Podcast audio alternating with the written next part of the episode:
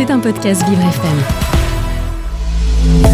On vous dit tout Céline Poulet, Frédéric Cloteau. On vous dit tout sur Vivre FM en cette rentrée, rentrée scolaire évidemment, elle est déjà passée. Céline Poulet, notre experte euh, sur les questions de, handicap, euh, la secrétaire générale du comité interministériel du handicap, avec qui on a rendez-vous régulier pour justement rendre les choses un peu claires. Et c'est vrai que la rentrée, n'est pas forcément claire pour tout le monde, et notamment pour les parents d'enfants euh, qui vivent avec un handicap, en fonction du handicap, en fonction du niveau de scolarité et ainsi de suite. Il y a plein de solutions qui existent et on va les décrypter aujourd'hui. Et oui, Frédéric, euh, c'est le moment ou jamais de pouvoir décrypter toutes les mesures qui permettent aux enfants en situation de handicap d'être scolarisés. Alors, on va avoir des questions euh, très directes de gens qui sont concernés, parents, euh, AESH, on verra ce que c'est, des assistantes qui sont dans les écoles avec les enfants. des accompagnants, ça commence bien. Des accompagnants, pardon. Et, et puis également d'autres invités, mais la première d'entre eux, c'est la ministre Sophie Cluzel qui nous a rejoint en studio. la secrétaire d'État aux personnes handicapées. Bonjour. Bonjour. Merci d'être avec nous pour cette heure consacrée à, l'école et à l'éducation. Vous serez accompagné d'Isabelle Brion, la déléguée ministérielle à l'école inclusive. Bonjour Isabelle. Bonjour. Merci beaucoup de passer ce temps aussi explicatif à nos côtés. Euh, et puis nous allons directement commencer l'émission avec notre invité mystère qui va écouter tout ce qui va être dit pendant cette heure d'échange et puis qui synthétisera à la fin en donnant son avis. Et vous verrez qu'elle aura peut-être un avis surprenant parce que c'est une personne surprenante. Voilà, on, à tout de suite sur Vivre FM dans On vous dit tout, spécial rentrée scolaire. On vous dit tout, Céline Poulet, Frédéric Cloteau. On vous dit tout spécial école, spécial rentrée scolaire, avec vous, Madame la Ministre Sophie Cluzel, secrétaire d'État chargée des personnes handicapées, et avec une maman concernée, puisqu'elle est maman d'un enfant qui est porteur du spectre autistique et qui a une question très précise et très réelle à vous poser. Il y a deux ans, euh, j'ai été au CRA et effectivement, on a suspecté de l'autisme chez mon enfant, mais on m'a demandé de revenir dans deux ans. Deux ans après, mon enfant est bien autiste et aujourd'hui, euh, j'ai une notification de la MDPH pour une classe Ulysse, mais pas de place en Ulysse. Euh, que dois-je faire? Question précise, réponse tout aussi précise, Madame la Ministre? Alors d'abord, euh, je voudrais vous dire que c'est pas normal qu'on vous ait dit de revenir dans deux ans. Hein. C'est ce qu'on veut plus justement, hein, ces errances de diagnostic. On veut pouvoir intervenir précocement. Je ne sais pas quel âge a votre enfant, mais euh, votre enfant, il doit être à l'école avec les moyens d'accompagnement et de compensation euh, dont il a besoin. Il faut surtout qu'on puisse intervenir précocement, donc il doit être scolarisé. Alors en attente d'une place en Ulysse, on a créé beaucoup d'Ulysse, mais il y a aussi beaucoup de demandes, et donc le maillage devient de plus en plus précis, plus proche aussi de proximité. C'est ce que l'on veut, que vous n'ayez pas à faire des kilomètres et des kilomètres pour aller dans votre Ulysse. Donc, euh, dites-nous exactement euh, où il est, ce qu'il fait, et puis on essaiera de vous accompagner au mieux possible pour qu'il ait la bonne compensation, c'est-à-dire le bon moyen de scolarisation qui lui convient. Est-ce que c'est ça la solution, Madame la ministre, c'est-à-dire de travailler au cas par cas quand les cas arrivent, ce qui est déjà pas mal, euh, ou est-ce que c'est d'imaginer qu'il y a, d'autres personnes comme euh, cette maman qui soient euh, dans cette situation-là et de se dire comment je peux traiter le problème de manière macro? Alors, on traite le problème de manière macro, puisque c'est une vraie politique publique qui est portée par le ministre de l'Éducation nationale. Bien sûr qu'on traite en macro. C'est une politique publique, cette école inclusive, qui est portée au effort par le ministre de l'Éducation nationale, avec des progrès considérables, avec un changement systémique hein, de cette école inclusive, avec ce service public de l'école inclusive, avec des moyens très importants, avec une progression très importante, 20% de plus d'élèves scolarisés, 35% de plus d'accompagnants d'élèves en situation de handicap, un maillage avec les dispositifs ULIS mais en revanche, en mode rentrée scolaire, on est aussi aux accompagnements encore individuels de quelques dysfonctionnements. On n'a pas peur de le dire, c'est pour ça qu'on a un numéro. Hein, et ne restez pas seul, vraiment, le 0805 805 110, où euh, la cellule aide handicap école va répondre au plus près des territoires. Et on se met en mode justement commission d'affectation avec tous les acteurs pour voir encore là où sont les problèmes. Donc c'est une révolution. Elle prend du temps à se mettre en place partout et pour autant, il y a une vraie dynamique et on est là à la rentrée scolaire, tout le gouvernement, je dis bien tout le gouvernement mobilisé, et aussi les acteurs locaux. C'est ça qui est important. Ça, c'est une réponse précise et honnête, parce que reconnaître que ça ne peut pas marcher parfaitement tout le temps, euh, c'est jamais le cas dans quelques domaines que ce soit. Donc merci d'avoir cette honnêteté, puis de donner ce numéro où euh, les gens euh, peuvent appeler quand ils ont un souci, comme cette mère de famille Agnès. Isabelle Brion, vous êtes avec nous. votre réaction à cette question de maman, alors vous ne l'avez pas, vous pas entendu, on a eu un petit problème de casque. Le, le problème était simple, une, une, une, autorisation d'aller dans une classe Ulysse et il n'y a pas de, classe Ulysse, de place en classe Ulysse disponible. Oui, je pense que Madame la Ministre a, effectivement euh, dit euh, l'essentiel, hein, c'est-à-dire que euh, nous créons beaucoup d'Ulysse. Je pense que nous en créons cette année environ 300 nouvelles qui viennent s'ajouter à toutes celles qui existent. Donc le maillage territorial s'améliore, mais effectivement, nous avons une demande voilà, qui est supérieure pour le moment aux capacités d'affectation qu'on a. Ce qu'il faut quand même avoir en tête, c'est que certes, L'affectation en Ulysse, c'est l'affectation qui est prioritairement notifiée par euh, la Commission euh, des droits des personnes handicapées, mais il y a des alternatives. Hein. L'alternative pour euh, cet enfant, enfin pour l'enfant, c'est la scolarisation en classe ordinaire, avec éventuellement une aide humaine, avec éventuellement un service d'appui. Enfin, voilà, on a tout de même une, palette d'offres qui viennent se substituer si, on n'a pas de réponse, effectivement, en termes de dispositifs disponibles à côté, à proximité, en fait. Alors voilà, l'objectif, c'est vraiment de, bien expliquer quelle est cette palette d'offres. Alors certains vont dire la palette d'offres est très complète, d'autres très complexe. Donc il faut vraiment qu'on arrive à expliquer parce que Ulysse, qu'est-ce que c'est qu'une Ulysse euh, aujourd'hui? Alors c'est vrai qu'il y a des différentes modalités de scolarisation. Hein. Vous l'avez dit, euh, à, la fois euh, dans une classe ordinaire avec des accompagnants des élèves en situation de handicap, pas toujours les AESH, pas, toujours, besoin. voilà, mais c'est comme dire, c'est un dispositif qui existent. On a des dispositifs dits un peu plus spécialisés, hein, vous l'avez cité avec les Ulysses, mais on verra qu'après, il y a également des dispositifs pour les enfants euh, autistes et puis pas seulement. Moi, je vous écoute là et je m'y perds. Comment ça marche Alors, Exactement. on va essayer. Alors, la première chose à dire, c'est que la plupart des enfants en situation de handicap qui sont scolarisés sont scolarisés dans une classe ordinaire ils sont scolarisés dans une classe avec les autres. À l'école de leur quartier. dans l'école de leur quartier, c'est-à-dire que c'est euh, vraiment la majorité des, élèves en situation de handicap scolarisés.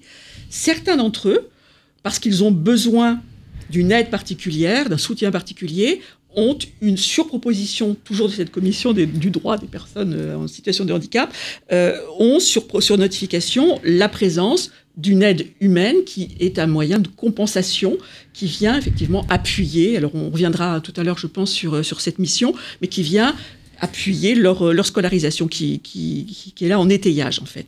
Donc ça c'est la première, le premier cas de figure c'est ça, c'est élèves en classe ordinaire avec ou sans aide humaine ou avec ou sans matériel pédagogique adapté, c'est-à-dire que la notification c'est pas nécessairement un moyen humain, ça peut être, par exemple, pour cet élève, on va demander à l'éducation nationale de fournir un ordinateur, de fournir un logiciel adapté, euh, par exemple un logiciel de reconnaissance vocale, de traitement de texte, selon euh, les besoins qui sont identifiés. Ça, c'est la grande majorité des élèves. Euh, ensuite, il y a à peu près un tiers des élèves qui sont scolarisés à l'école, l'école standard, hein, qui sont inscrits dans leur classe de référence, donc de l'école, et qui sont appuyés par ce qu'on appelle, alors effectivement, l'ULIS, on a, évoqué cet acronyme, c'est l'unité localisée d'inclusion scolaire.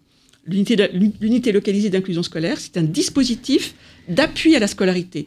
C'est-à-dire que nous avons décidé, il y a quelques années, de ne plus avoir de dispositifs fermés à l'intérieur des écoles, indépendants du ministère de l'Éducation nationale, mais des dispositifs d'appui avec un enseignant spécialisé qui assure une mission de coordination donc, euh, et les élèves sont inscrits dans leur classe de référence et ils sont pris en charge dans le cadre de regroupements plus ou moins intensifs, qui peuvent être ponctuels, mais qui peuvent être assez importants selon les besoins des enfants, dans le cadre de l'ULIS. Mais le principe, c'est vraiment l'inclusion dans la classe, des activités partagées avec la classe de référence, et puis des temps de regroupement euh, au, sein de, cette ULIS avec le, le coordonnateur d'ULIS. Et le fait qu'on l'appelle coordonnateur d'ULIS, c'est important, c'est-à-dire que ce n'est pas l'enseignant de l'ULIS, c'est bien quelqu'un qui doit coordonner les modalités de fonctionnement. Il ne va pas travailler dans son coin tout seul. Il va prendre en compte la situation globale. Ça. Ils ne sont pas tous dans la même classe. Il doit faire le lien avec la, classe d'accueil. Il doit, il doit expliquer ce qui, savoir ce qui est fait dans la classe d'accueil pour, euh, dans la classe de référence pour ensuite reprendre, euh, voilà, ou, l'inverse, hein, c'est-à-dire euh,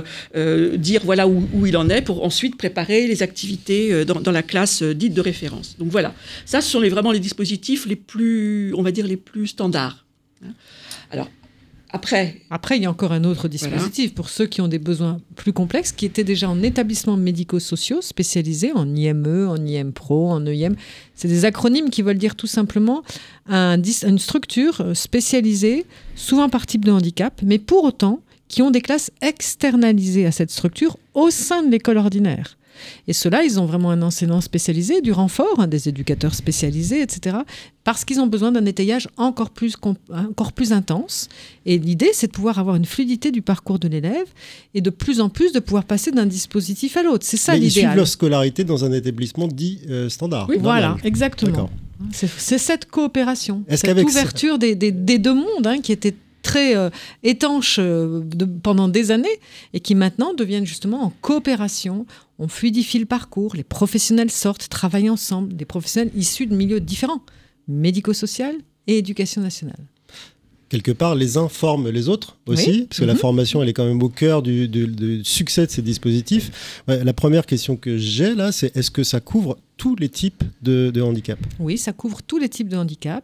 Et euh, je pense qu'il faut saluer aujourd'hui l'implication de l'éducation nationale à faire sa place à tous les types de handicap, y compris les handicaps les plus complexes, comme le polyhandicap. Nous ouvrons enfin des classes externalisées dans l'école de la République pour des enfants polyhandicapés. On en était très loin hein, de ça. C'est comme ça qu'on accepte la grande différence, c'est comme ça que ce vivre ensemble devient une réalité. Les apprentissages sont faits au niveau de chacun, au rythme de chacun. Mais il y a cette, ce regard qui s'affirme de faire toute sa place à la différence. Et là, les familles d'enfants polyhandicapés disent on redevient visible. Nous étions les invisibles de la République. Nous redevons visibles. Nos enfants poussent la porte de l'école pour la première fois, pour certains, hein, depuis très longtemps, euh, participent à leur niveau. Certains enfants n'ont pas de parole, ont parfois que le cri pour s'exprimer. Et alors? Ils sont en capacité de pouvoir justement percevoir des choses très intéressantes. Et une petite fille de CM2 dans le village des Molières, où j'ai été ouvrir une des premières classes polyhandicap, me disait mais ils étaient où ces enfants? On les avait jamais vus. C'est génial. Ils parlent pas du tout comme nous. Ils ont du matériel différent. On va apprendre plein de choses d'eux et nous on va leur apprendre plein de choses.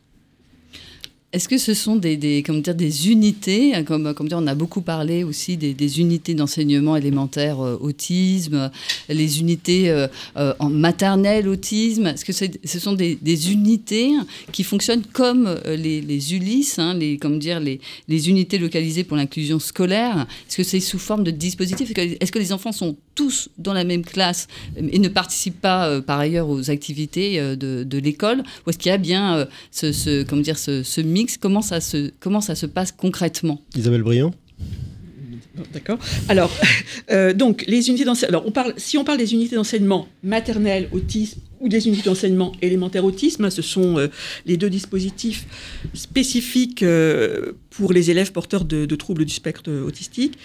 alors, c'est un dispositif vraiment très particulier qui s'est beaucoup développé ces dernières années. Il faut vraiment insister, hein, parce que je, vous donnerai, euh, en tout cas, notre perspective pour, 2022, elle est, vraiment conséquente en termes de moyens et d'ouverture de, dispositifs. Alors, en fait, on a les unités d'enseignement maternel. Ce sont des unités. Alors, la, la particularité, c'est qu'on veut organiser des prises en charge très précoces des enfants. On veut que ces enfants soient scolarisés à temps plein Hein, c'est-à-dire qu'ils soient présents sur la totalité du temps à l'école, sachant que ce sont des enfants qui, évidemment, euh, ne peuvent pas être scolarisés euh, dans une classe maternelle, même avec une aide humaine. C'est-à-dire que réellement, leur difficulté, leur, leur, euh, leur problématique est telle que... Besoin spécifique, oui. Voilà. Donc, ces enfants, en fait, ils sont pris en charge dans le cadre de l'unité d'enseignement par une équipe qui est une équipe pluridisciplinaire, formée, c'est-à-dire qu'il y a un enseignant, du côté éducation nationale, formé. Il y a un, enseignant, un, accompagnant d'élèves en situation de handicap, mais il y a aussi beaucoup de personnel du médico-social, éducateurs, orthophonistes, psychologues qui interviennent. Et on est pratiquement sur un encadrement en unité d'enseignement maternel de 1 pour 1, sachant qu'on a 7 enfants. Hein. voilà. Donc, euh, alors évidemment, c'est au début les enfants ont besoin d'être rassurés, ont besoin d'accéder à, cet environnement euh, particulier. Donc on est dans un environnement qui est un environnement euh, avec des où on essaie de poser des repères, mais le projet, c'est réellement un projet inclusif. C'est-à-dire que dès que c'est possible, on ouvre le dispositif pour que les enfants partagent des activités, partagent des temps de récréation, puis partagent des temps euh, d'activité communs avec certaines classes. Alors j'ai une question assez basique en fait à vous poser, mais que les gens doivent se poser aussi. donc tous ces dispositifs existent, ça à peu près tous les, tous les types de handicap et tous les besoins spécifiques. C'est ce que j'aime exprimer en fait quand je parle de, difficultés, parce que c'est plutôt des besoins. Euh, est-ce qu'on y rentre facilement? On voit des classes de 7 personnes et ainsi de suite.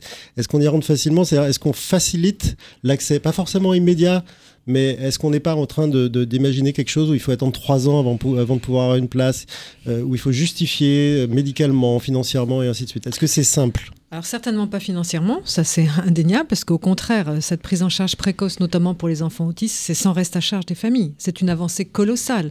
L'ergothérapie, la psychomotricité, la psychologie n'étaient pas prises en charge par la sécurité sociale et c'était un peu la loterie, c'est-à-dire que les familles aisées pouvaient se les payer et il en restait beaucoup au bord de la route. Ça, c'est fini, c'est l'intervention précoce avec les plateformes qui peuvent intervenir hein, dès les premiers signes d'alerte d'écart à la norme de développement, avec un livret, je tiens à le redire aux familles, un livret très simple qu'on met dans le carnet de santé, qui est l'outil de dialogue avec le médecin pour dire moi je suspecte qu'il y a un retard, regardez dans tel et tel élément, et maintenant la parole du parent est prise en compte ce qui n'était pas le cas avant. Qu'est-ce que nous répondaient les médecins Vous avez le temps. C'était la question. Prenez le temps. Vous avez le temps. Voilà. Donc là, ça c'est fini. Revenez dans deux ans, on verra. Ça c'est fini. On a déjà 11 000 enfants qui bénéficient de ces forfaits. On développe ces plateformes sur l'ensemble de la France. On est à 70 départements. On en aura une par département. C'était l'engagement. Et je pense que ça c'est révolutionnaire. Donc ces enfants-là, ce sont eux qui ont vraiment besoin de ce dispositif extrêmement euh, euh, étayant. Hein. Tous les enfants n'ont pas besoin de ça. Donc ce, ce, ce passage-là dans ces maternelles autistes euh, et, élémentaire, là oui, il faut passer par la MDPH qui signifie ce besoin de compensation assez intense. Mais en revanche, le cheminement pour tout le reste, c'est d'abord je m'inscris à l'école comme tout un chacun, j'observe mes besoins, je n'ai pas besoin de faire tout de suite mon dossier MDPH si j'ai besoin justement d'adaptation pédagogique. Ça relève de l'école, cela. Et petit à petit, je, je chemine sur l'évaluation de mes besoins particuliers. Et parallèlement, j'accompagne la famille vers cette maison départementale des personnes handicapées qui va pouvoir donner des, accompagnements de compensation selon le degré de besoin d'accompagnement encore. On essaye de simplifier. Je tiens à dire aux parents que maintenant, plus besoin de passer par la MDPH tous les ans. Tous ces dispositifs, que ce soit les accompagnements, les ULIS, sont donnés pour le, le temps, le cycle scolaire. Le cycle scolaire. Jusqu'à 18 ans? Bah, c'est-à-dire pour toute la maternelle, pour tout l'élémentaire, pour tout le collège, pour tout le lycée. Hein, donc plus besoin de refaire son, dossier. Si c'est encore le cas, il faut absolument réclamer le fait et le signaler. Hein. et ce sont les départements qui sont en charge des maisons départementales des personnes handicapées et qui sont sous cette responsabilité d'octroyer justement ces droits pour des temps beaucoup plus longs maintenant. Et qui sont en charge de la réception des signalements justement aussi? Des signalements. Vous dites euh, il faut signaler comment bah, Il faut, il faut tout simplement appeler ça, ça MDPH en disant c'est pas possible. Vous pouvez pas me donner une AESH ou m'octroyer une liste pour un an. Non, bah, ça sera pour trois ans. Je veux que vous me refassiez ma notification. Il faut pas hésiter. Hein. Eh ben, je crois que le message passe clairement et j'espère que les gens n'hésiteront pas euh, quand ils auront des, soucis, des problèmes ou juste qu'ils ne comprendront pas. J'espère qu'ils comprendront un peu mieux avec cette émission. Euh, on vous dit tout. On se retrouve dans une seconde partie euh, avec vous et puis également avec Jean-Yves Quilien qui est directeur d'un dispositif pour enfants polyhandicapés et puis le président du directoire de la fondation Anaïs qui est une fondation qui gère des établissements médico-sociaux. On a effleuré le sujet un petit peu et qui va nous parler de la coopération entre l'école et ses centres et de voir si vraiment ça marche ou pas. A tout de suite dans On vous dit tout sur Vivre FM. On vous dit tout. Céline Poulet, Frédéric Cloteau. On vous dit tout sur Vivre FM, sur la rentrée, l'éducation, euh, et puis évidemment le handicap et la relation entre les deux. Est-ce que c'est simple? Est-ce que c'est pas simple? Est-ce que c'est clair ou pas? Quelle que soit la situation, a priori, il y a une réponse. Euh, on en apprend un peu à chaque fois dans cette émission, et là on est en train d'en apprendre beaucoup. On va également en apprendre beaucoup sur la relation entre les centres médico-sociaux et l'éducation nationale, Céline Poulet. Oui, tout à fait, parce qu'il y a des enfants aussi qui sont accompagnés dans les établissements et services euh, médico-sociaux. Il y a aussi des unités d'enseignement à l'intérieur de ces, euh, de ces établissements. Donc, il y a des, pour être très clair, il y a des unités d'enseignement à l'intérieur des, des, comment dire, des, établissements et services. Et puis, il y a des unités euh, d'enseignement à l'intérieur de l'école. Comment ça se passe? Une solution pour chaque, comment dire, pour chaque situation. Je vois que vous êtes encore dubitative, mais je pense que Pascal Bruel va, va bien nous l'expliquer. Moi, je demande qu'à apprendre, c'est tout. Pascal Bruel, bonjour, vous êtes avec nous oui, oui, bonjour. Euh, Merci. bonjour euh, Céline Poulet. Merci de prendre quelques minutes avec nous à l'antenne. Euh, la coopération avec l'école, chez vous, est-ce que ça marche vraiment? Oui, alors quelques éléments d'appréciation un petit peu un petit peu statistiques. Il est évident que la réponse paraît binaire et qu'il faudrait regarder de façon un peu individualisée. Mais j'ai pris le, temps de voir ce qui se passe au sein de la fondation Anaïs de ce que Madame Poulet euh, évoquait à l'instant, on a effectivement des situations d'unité euh, d'enseignement euh, internalisées et externalisées.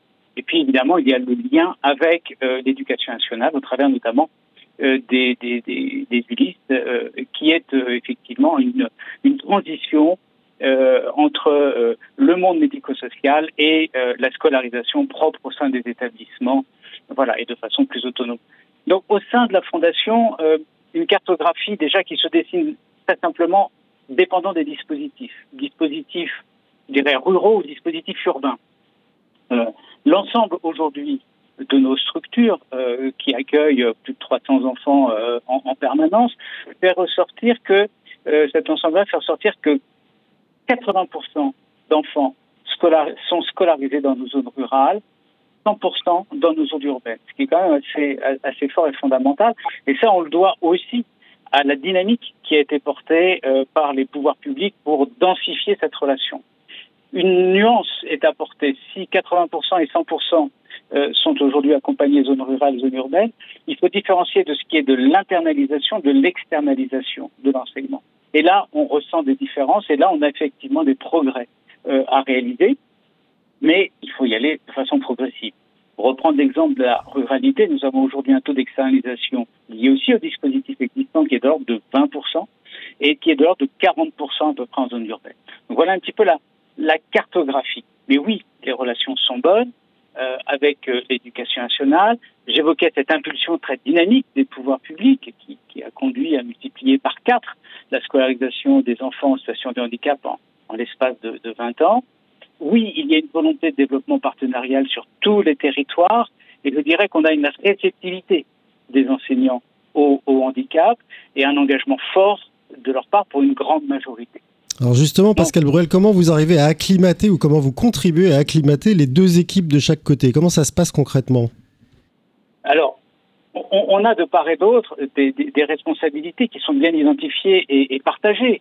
Euh, du côté de l'éducation nationale, on a un petit peu le chef d'orchestre, qui est l'inspecteur euh, ASH, hein, donc de l'adaptation de la scolarisation de l'enfant, euh, qui est un peu le pilote de, de tout, euh, de tous les, les, les référents euh, au niveau de, de, de l'ensemble de, de, nos unités, de nos classes. Et puis, bien évidemment, on a nos, nos structurations cadres et, et encadrement intermédiaire avec nos propres éducateurs ça ne peut se faire que dans la collaboration, dans l'échange. C'est là où je dis qu'il a fallu aussi un peu de temps pour que les gens se comprennent, que les gens comprennent quelles étaient de part et d'autre les responsabilités, les engagements, qu'il y ait une forme de complémentarité. Euh, et, et, ça se fait aujourd'hui. Ça se fait grâce, euh, je dirais, à ces temps de réunion, ces temps d'échange, ces temps de construction du parcours de scolarisation de, de, de, de l'enfant. Sophie Cluzel, vous, êtes d'un côté euh, en contact direct et permanent avec euh, tous ces, centres médico-sociaux, ces organisations telles que celles que dirige Pascal Bruel, et puis de l'autre côté, vous devez faire le grand écart avec l'éducation nationale. Est-ce que ça, c'est facile à faire tout le temps, avec aussi les parents derrière, parce que vous avez des parents d'élèves qui doivent euh, se poser des questions d'un côté comme de l'autre je pense qu'aujourd'hui, on est dans une, vraie dynamique de coopération. Je rappelle que cette coopération, euh, elle s'est décrétée en 2009 par décret. Elle commence à voir le jour euh, depuis 4-5 euh, ans, réellement, avec une vraie volonté de développer cette coopération. Vous l'avez dit, il faut que chacun comprenne le rôle de chacun. Il faut que les adultes qui se retrouvent maintenant dans l'école pour beaucoup de leur temps puissent comprendre comment ils travaillent en interaction, fassent des formations conjointes, très important. Je tiens à saluer aussi l'engagement d'éducation nationale, puisque maintenant la formation initiale de tous les enseignants sera obligatoire, les 25 heures. Ça fait des années qu'on l'attendait et ça y est, on y sera. Donc au moins, euh, la, nouvelle génération des enseignants sera acculturée à, ces adaptations, à ces ressources pédagogiques, à aller chercher les informations, à travailler ensemble. C'est ça en fait. C'est pas une surprise. C'est travailler ensemble. Ça ne sera pas une mmh. surprise pour toutes les formations initiales et ça n'en est pas une puisqu'il y a beaucoup de formations continue conjointe. On a besoin de tout un chacun. On a besoin de transformer l'école. On a besoin d'une architecture différente aussi hein, pour pouvoir voir les salles de classe. J'étais dans Lyon récemment où, euh, avec l'établissement public de l'EPNAC, qui gère aussi des établissements médico-sociaux, ils ont fermé leur château. 24 enfants de l'IME sont dans l'école. Mais ça a demandé 7 ans. On va pas attendre sept ans encore. Donc les bonnes pratiques qui ont été mises en place avec les collectivités locales, et là, nous avons besoin des maires, des villages, des villes. Vous l'avez dit, en milieu ruraux, il y a encore des progrès à faire tout simplement parce qu'il y a de l'éloignement.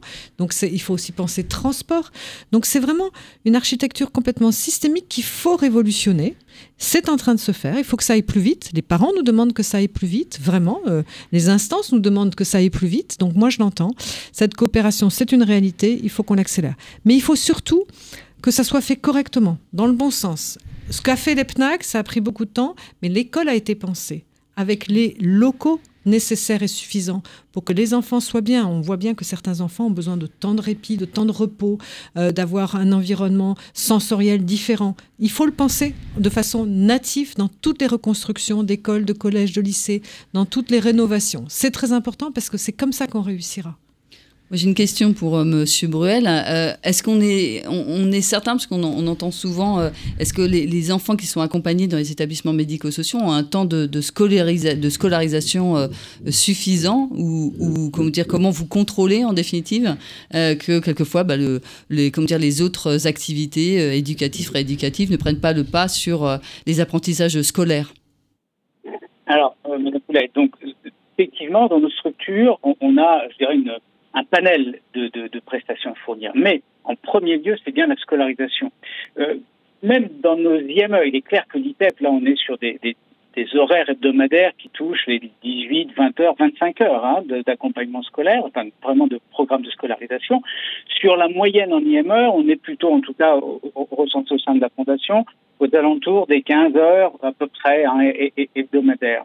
Voilà. Mais le choix est quand même porté sur, euh, et l'accent est porté sur la scolarisation les activités périphériques sont aussi nécessaires pour stabiliser aussi euh, l'enfant euh, dans sa capacité à pouvoir euh, garder de, l'énergie à, la scolarisation, ne, pas trop, je dirais, l'entraîner sur des zones un peu de fatigabilité qui le rendraient certainement un peu vulnérable et moins réceptif. Donc oui, les temps sont importants et c'est bien une priorisation qui est donnée.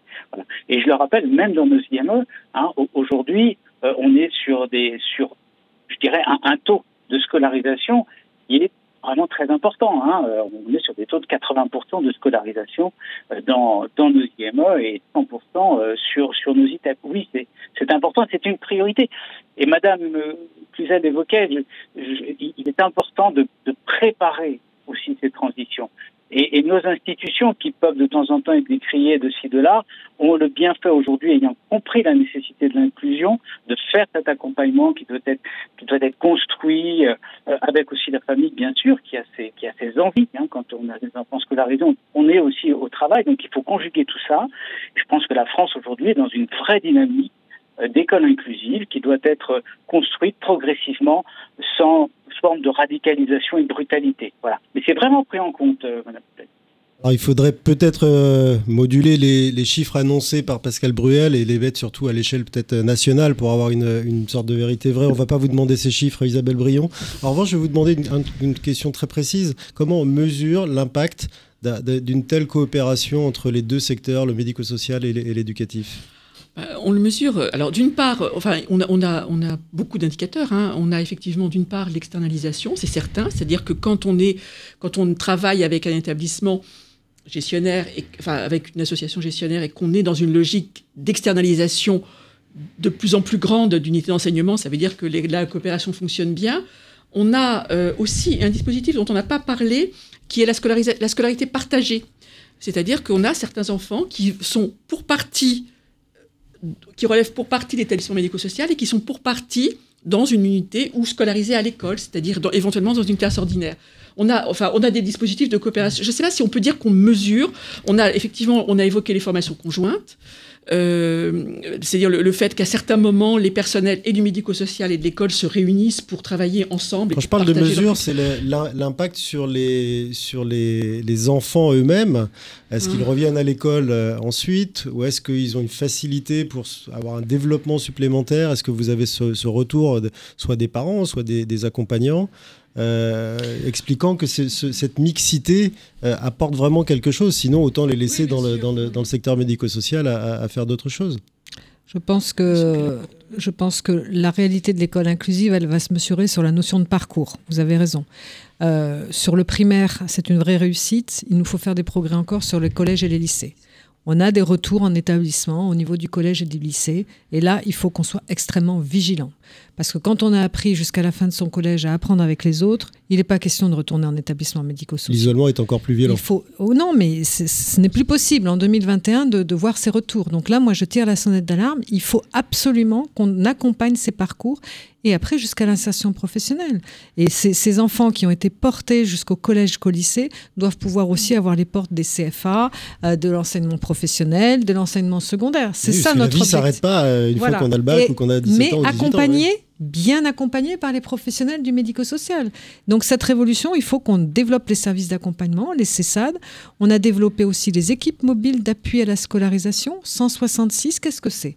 C'est un binôme un éducateur spécialisé avec un psychologue qui peuvent intervenir dans l'école avant même que l'enfant ait peut-être une reconnaissance de handicap ou un dossier complet pour justement euh, limiter complètement les problématiques d'exclusion possibles suite à un trouble de comportement ou des choses comme ça. Donc on facilite tout de suite cette coopération avec ce regard. Et à quel moment ils interviennent? Il y a une, à quel Autant moment que de besoin, ben, quand l'école, le collège ou le lycée en a besoin, hein, voilà, on, on interpelle cette équipe en disant on a besoin d'aide, on a besoin d'observation, on a besoin d'appui.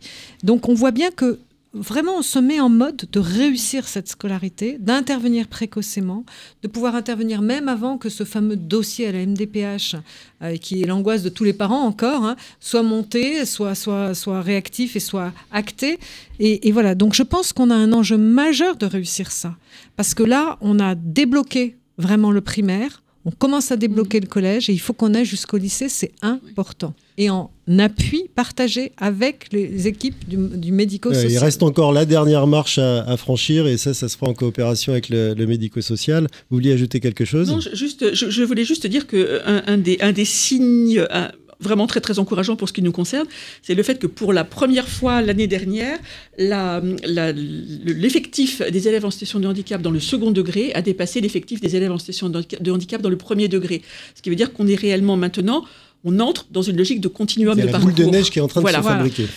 Exactement.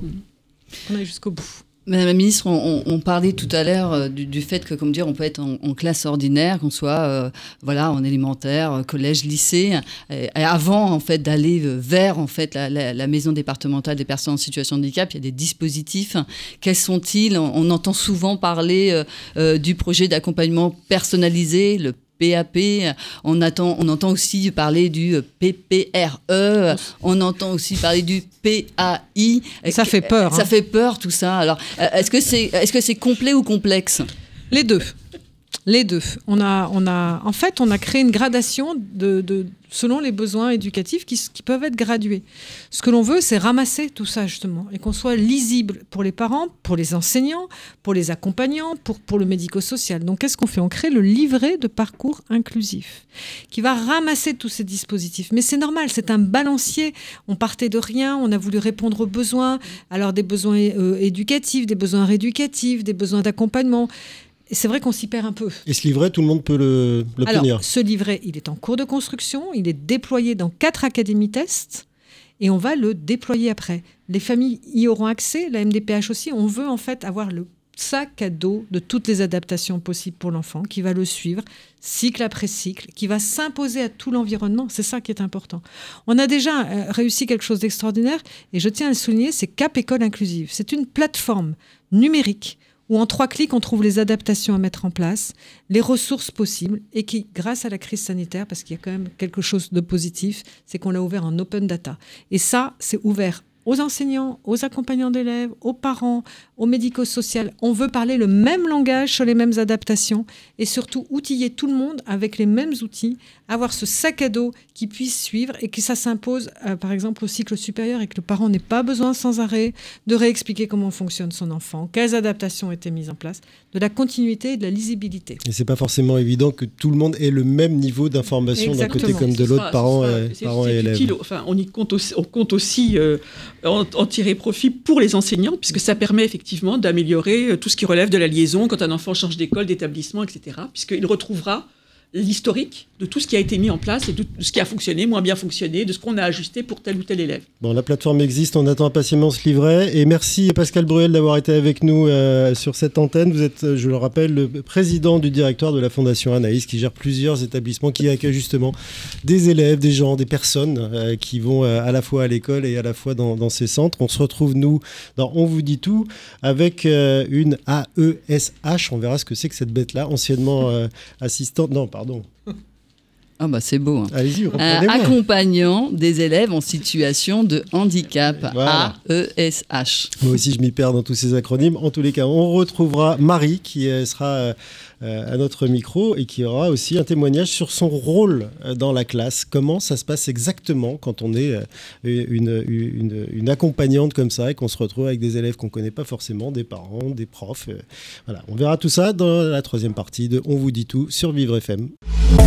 On vous dit tout. Céline Poulet, Frédéric Cloteau. On vous dit tout sur Vivre FM et on vous dit tout sur les AESH maintenant. Je vais vous laisser Céline expliquer ce que c'est. Les accompagnants, accompagnantes des élèves en situation de handicap. Donc, euh, ben, un élève euh, qui est en situation de handicap dans une classe ordinaire peut bénéficier d'un accompagnant ou d'une accompagnante. Euh, et donc, pour expliquer vraiment concrètement ce que fait un accompagnant et ou une accompagnante, eh bien, rien de mieux que de l'entendre. Et de, lui permettre d'échanger avec vous, Madame la Ministre, euh, qui est toujours avec nous en studio, Sophie Cluzel, secrétaire d'État aux personnes handicapées, et puis avec vous, euh, Isabelle Brion, déléguée ministérielle à l'école inclusive. Et on a tout de suite donc Marie en ligne. Marie, vous venez de sortir de l'école? Oui, tout à fait. C'est gentil de prendre un peu de temps sur votre heure de goûter euh, pour euh, nous dire ce que ce qu'est votre rôle là en cette rentrée. D'abord, est-ce que ça se passe bien euh, dans, dans l'établissement où vous êtes? Est-ce qu'il y a des problèmes aussi? Vous pouvez en parler parce que je pense qu'on est tous là pour les entendre, éventuellement aider à les régler. Et, et, puis, quel est quel est votre rôle ensuite? Parce que je crois qu'il y a pas mal de gens qui se demandent ce que c'est que ce métier et comment vous le faites et comment vous êtes formé pour le faire. D'accord. Alors, tout d'abord, ma rentrée s'est très bien passée.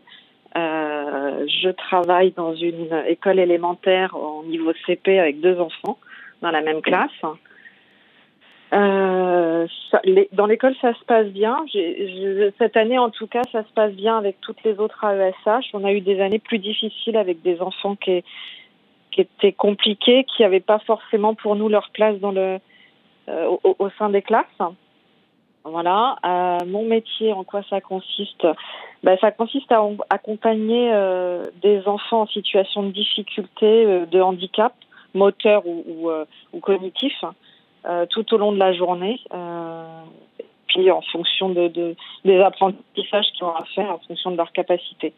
Donc je peux circuler sur plusieurs enfants, soit dans la même classe, soit dans plusieurs classes. Voilà ce que je faisais l'année dernière, j'étais sur deux classes, hein, et cette année je suis dans la même classe. Et comment vous interagissez avec les, avec les profs du coup? Est-ce qu'il y a des préparations spécifiques chaque matin, chaque semaine pour euh, essayer d'accompagner au mieux ces élèves? Non, alors au, au, fur et à mesure de la journée, euh, euh, elles, elles, adaptent le matériel en fonction du handicap. Donc elles me donnent le matériel qui est déjà adapté. Et puis sinon, sur les temps de pause, on discute un petit peu, on fait le point, on voit dans quel sens on doit aller, s'il y a des améliorations, s'il. Voilà s'il faut aller plus vite ou plus lentement, s'il faut euh, adapter davantage le matériel, euh, alléger. Euh, voilà, en fait, on fait le point entre, entre à chaque récréation ou, ou sur la pause déjeuner. Et, quel est le lien avec les parents? Comment ça se comment ça se passe? Euh, Est-ce que comment dire Est-ce que ça peut arriver Alors c'est des questions qu'on peut se poser. Est-ce que ça peut arriver qu'un enfant dise ben moi j'ai pas envie d'avoir euh, cette accompagnante là euh, Est-ce que ça se passe dans le quotidien Comment ça se passe réellement avec les parents et, l'enfant?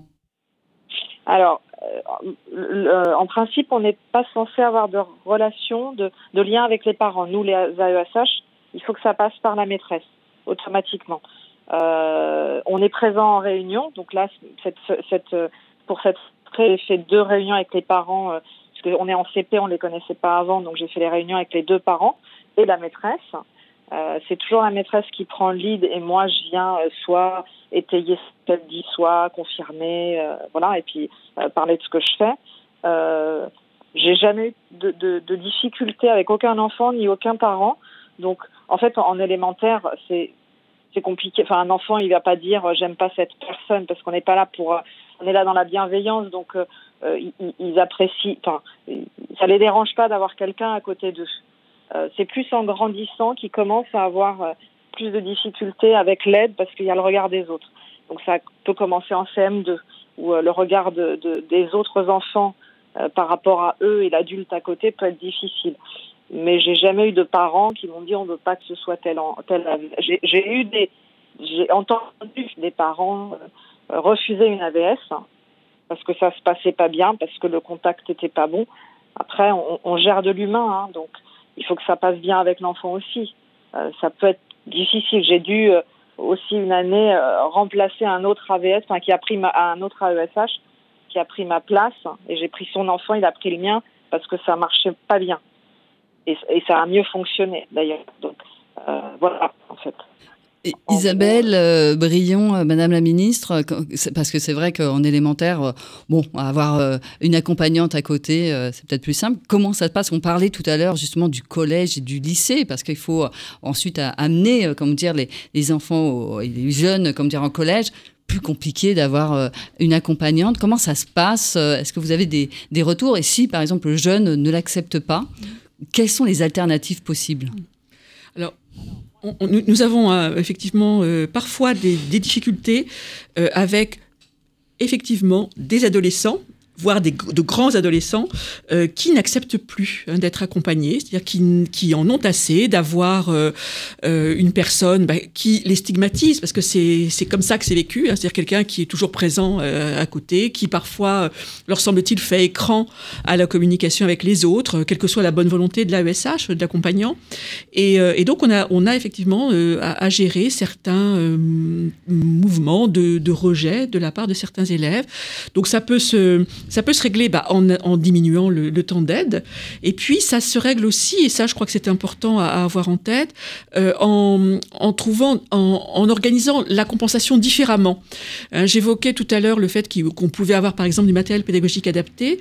Euh, le fait de, par exemple, travailler sur un ordinateur, travailler avec un logiciel particulier, travailler, euh, voilà, avec, euh, enfin, que sais-je, euh, on, on, a, on a toute une palette de matériel pédagogique adapté. Et le fait, on, on, on peut organiser utiliser aussi la présence de l'AESH pour organiser la transition. Hein, C'est-à-dire que l'AESH, pendant un temps, il peut être là pour aider à s'approprier le clavier, parce que c'est pas spontané. À rendre l'enfant autonome, en fait. Exactement. Et l'idée, c'est ça, c'est de le rendre de plus en plus autonome dans l'utilisation d'outils qui vont être des outils de compensation dans sa vie d'adulte, parce que il sera pas accompagné toute sa vie par un AESH. Euh, S'il devient étudiant, il y aura pas ce système. Le système est différent, donc le système d'accompagnement est différent. Donc il faut, euh, nous, qu'on travaille sur ce désétayage progressif, hein, c'est-à-dire que petit à petit, notamment au niveau du collège, puis encore plus au niveau du lycée, on réfléchisse à la manière de, de, de comment dire, de d'effacer, enfin c'est d'estomper, je crois que c'est le terme québécois euh, qui d'estomper l'aide, hein, c'est-à-dire de faire, en faire, de faire en sorte qu'elle soit moins présente, moins prégnante, au profit d'autres moyens de compensation pour l'élève. Oui, et puis je, je, rajouterais aussi que parfois euh, le fait d'être pris en groupe Hein, euh, peut aussi déstigmatiser l'aide individuelle.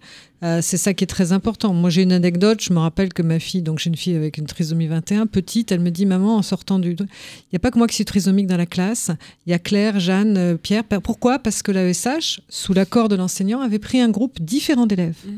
Et donc avait tout simplement déstigmatisé cet accompagnement individuel qui parfois euh, peut être pesant hein, pour l'enfant, comme il peut être pesant pour l'adulte aussi. En tout cas, je voulais dire à Marie que vous faites un métier très très important, Marie. D'abord parce que euh, vous, vous l'avez dit, vous êtes dans la bienveillance, dans l'empathie, dans le regard aussi qui enveloppe et qui fait grandir. Et ça, c'est très très important. Vous êtes aussi dans la médiation hein, entre l'enfant, l'élève et, son enseignant. Et vous êtes aussi euh, dans cet accompagnement à l'autonomie. Alors l'autonomie, ça ne veut pas dire faire tout seul, mais ça veut dire apprendre à faire. Et ça, c'est capital. Et puis rappeler peut-être que les AESH sont là aussi pour l'apprentissage, mais pas que, pour le lien social, pour les, aides de la vie quotidienne. Donc ils ont une palette aussi d'interventions très riche. Et, euh, euh, et, moi, je voulais poser une question à Marie, si c'était possible. C'est possible. Euh, Marie, je ne sais pas depuis combien de temps vous faites votre métier. Qu'est-ce qu'il nous faut améliorer pour votre formation, Marie? Ça, c'est quelque chose que nous nous posons beaucoup. Est-ce que ce sont des analyses de pratique avec les enfants que vous avez à accompagner Est-ce que ce sont des formations conjointes, enseignants, AESH, coopération médico-sociale? Est-ce que les enfants que vous accompagnez, ils ont un lien médico-social et avec lequel vous faites du lien aussi? Voilà. Dites-nous en quelques mots comment on peut encore améliorer parce que c'est notre objectif euh, permanent Alors, moi, ça fait huit ans que je fais ça. Euh, euh, j'ai eu tout type de, handicap. Il y a des handicaps qu'on ne sait pas faire, nous, les AESH, comme les autistes, par exemple. Et, et, je suis. j'ai fait, moi, j'ai eu un autiste une année et, et j'ai pris l'initiative de faire une formation en dehors de mon, temps scolaire avec une association qui, qui œuvre pour les autistes euh, parce que euh, on n'est pas formé pour ça. Et c'est très complexe, l'autisme. Après, euh, des formations, je dirais qu'on apprend beaucoup sur le terrain, beaucoup en observant, faut faire preuve de bon sens. moi, ce qui me manque, c'est peut-être une reconnaissance de, de, ce métier et qu'on soit vraiment impliqué dans certaines décisions, dans les réunions. Euh, voilà, qu'on fasse vraiment partie euh, de la même équipe et on n'a pas forcément euh, cette sensation parfois, nous, à ESH. Je pense que vous en faites partie hein, et que c'est indéniable que vous avez une vraie parole d'expert en restitution de votre, de votre métier d'accompagnement. Il faut qu'on puisse le prendre. J'en discutais justement avec l'ensemble des MDPH. Euh, ils ont envie de pouvoir euh, avoir l'avis euh, de l'accompagnant. Qu'est-ce que mon, mon acte d'accompagnement depuis un an, depuis deux ans auprès de l'enfant a, eu un impact, comment j'ai travaillé à son autonomie et remettre en question hein, votre accompagnement. Est-ce qu'il en faut plus, est-ce qu'il en faut moins? C'est vraiment vous, en dialogue avec l'enseignant, euh, qui, qui, qui, pouvait éclairer les équipes pluridisciplinaires de la MDPH sur la, poursuite de l'accompagnement, l'intensité euh, du besoin. Donc, euh, il faut qu'on travaille à cela, on recueille de votre parole, ça c'est important, et je sais qu'il y a des travaux qui sont faits au sein de l'éducation nationale. Mais c'est ça, vraiment professionnaliser votre métier, le reconnaître dans toute sa globalité, je pense que c'est les, poursuites qu'il nous faut faire sur la qualité. Voilà.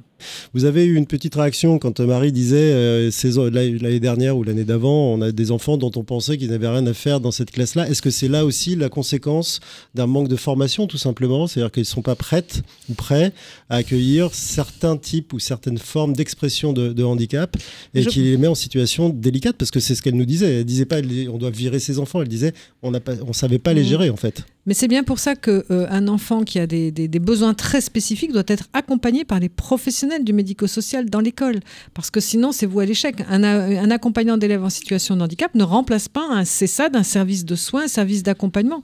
Et c'est pour ça qu'on veut que la coopération se fasse, que les salles de rééducation soient dans l'école, dans les collèges, dans les lycées, pour qu'il y ait ces regards croisés. Marie l'a dit, ça se fait euh, en cours de récréation, entre deux. C'est la vie quotidienne des adultes. Donc il faut beaucoup plus d'adultes experts qui accompagnent la scolarité, surtout pour ceux qui ont des besoins complexes et qui les mettent parce qu'ils ne se sentent pas bien accompagnés et qui peuvent avoir des troubles de comportement et qui peuvent justement être du coup mettre en délicatesse l'ensemble de la classe, l'enseignant, l'accompagnant.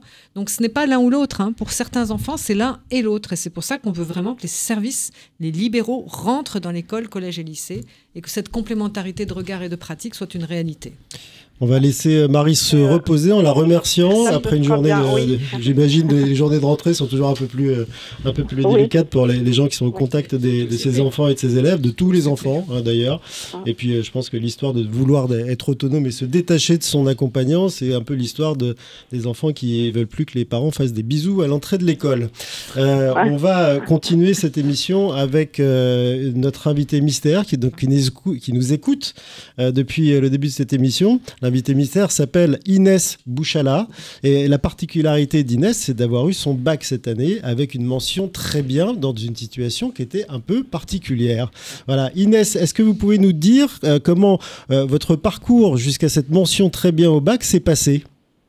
Écoutez, je m'estime relativement chanceuse parce que depuis le début, j'ai eu la chance d'être dans une école ordinaire. Euh, le passage du, de la primaire au collège a été un, peu plus compliqué, je dois l'avouer, puisque les collèges de mon quartier n'étaient pas adaptés et euh, ne souhaitaient pas euh, faire les travaux nécessaires. J'ai dû donc euh, chercher un collège un peu plus loin, mais qui reste dans ma, euh, qui était toujours dans ma ville, heureusement. Et j'ai eu la chance d'avoir une équipe pédagogique euh, tout au long de ma scolarité, très à l'écoute et très attentive à mes besoins.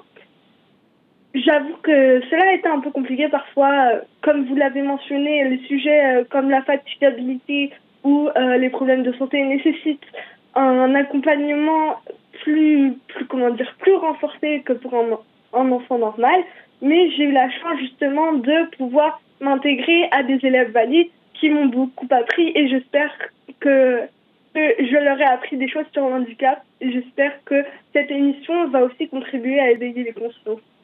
Euh, qu'est-ce que vous avez retenu de ce que vous avez entendu? Écoutez, le mot que je retiens de, cette émission, c'est coopération, qui moi me semble un mot clé coopération, tout d'abord, comme vous l'avez dit, entre le corps médical et le corps enseignant, qui est primordial. Euh, j'ai pu, durant toute ma scolarité, assister à cette coopération et je peux vous dire que sans cette coopération, je n'aurais pas pu euh, atteindre cette mention très bien ou atteindre justement mon objectif qui est d'avoir une vie la plus normale possible. Je retiens aussi que le rôle de, des AESH qu'on vient de mentionner est un rôle clé et je tiens à remercier personnellement mes AESH, mais tous les AESH euh, de France. Et je tiens à, souligner le fait que ces dernières années, moi, j'ai pu, euh, dans mon parcours personnel, euh, être témoin des avancées faites par le gouvernement.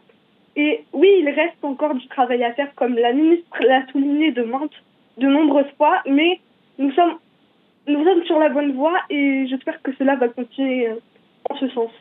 Inès, est-ce que vous pouvez nous dire maintenant où vous êtes? Euh, Où je suis euh, je, je vais rentrer à, à l'université Sorbonne Nouvelle le 20 septembre, lundi. Bah, Inès, permettez-moi tout simplement, je pense au nom de tous mes camarades qui sont autour de la table, de vous féliciter vraiment. Vous avez dit quelque chose d'important, hein, des collèges n'étaient pas encore accessibles. Là, il faut qu'on accélère. C'est pas possible de vous demander euh, de sortir de votre secteur. On a encore du travail. Je rappelle que les, collèges sont sous la, responsabilité des départements, les lycées des régions. Et là, je fais un appel à toutes ces collectivités locales. Il faut qu'on mette le turbo. On a encore trop de, de, dans son environnement et du coup, euh, voilà, on perd euh, ses camarades. On est obligé de changer un moment compliqué. Donc, euh, et en tout cas, je, tiens à m'associer euh, à vos salutations pour les AESH, dossier que je connais bien parce que mon association était à l'origine et je pense qu'on a, oui, évolué. Il nous faut aller plus vite. Et cette coopération, elle est indispensable. Inès, en tout cas, bravo. Et toute l'équipe de Vivre FM vous félicite et vous remercie euh, d'avoir euh, passé cette heure avec nous. Merci à vous euh, également, à vous deux d'ailleurs, puisque vous étiez deux avec nous en studio. Sophie Cluzel, secrétaire d'État en charge des personnes handicapées, et également Isabelle Brion, déléguée ministérielle à l'école inclusive. Une dernière petite question. Vous venez de plancher auprès des experts de l'ONU mmh. qui ont validé ou invalidé la politique ou les résultats euh, de ce que vous avez fait en matière de handicap, est-ce que leur euh, constat peut, remettre en question ce que vous êtes en train de faire? Absolument pas, au contraire, ça me booste. Il faut qu'on aille plus vite sur la coopération, ils l'ont dit, hein, sur l'accompagnement, sur le choix de vie de la personne, sur l'expression. Donc non, non, il nous faut absolument recueillir beaucoup mieux la parole des personnes en situation de handicap, leur donner toute leur place. Et euh, justement, on a des challenges importants. Mais en revanche, je tiens à souligner que je pense qu'ils n'ont pas vu toutes les avancées. Je tiens à le souligner parce que, sincèrement, dans ce rapport, beaucoup, beaucoup, beaucoup de réponses ont été apportées qui n'en font pas état permettez-moi de le dire et de le souligner, parce qu'on a eu un travail remarquable de l'ensemble des administrations, des différents ministères. Ce secrétariat, il est rattaché auprès du Premier ministre, cinq comités interministériels du handicap. Euh, je pense qu'il n'est pas à la hauteur de tout ce qui a été fait. Voilà. On va mettre ça sur le dos des problèmes de connexion des visios. Hein, non, pas du tout. merci Céline d'avoir préparé cette émission, d'avoir été euh, aussi une co-animatrice brillante avec ces questions qui sont des questions d'experts. On se retrouvera le mois prochain sur un nouveau thème qu'on n'a pas encore en tête. Un nouveau thème euh, mystère, mais suivez bien parce qu'il sera euh, comme d'habitude, formidable, ben, on va surtout essayer de trouver quelque chose qui colle à l'actu. Là, c'était la rentrée et on souhaite évidemment euh, une bonne continuation à tous ces, à tous ces étudiants qui ont pu tant bien que mal rentrer, même si la maman Agnès la nous disait que pour son fils c'était, ou sa fille c'était un peu, un peu compliqué, mais elle a eu la solution. À bientôt dans On vous dit tout sur Vivre FM pour continuer à décrypter toutes les mesures et les actions du gouvernement en matière de handicap. C'était un podcast Vivre FM. Si vous avez apprécié ce programme, n'hésitez pas à vous abonner.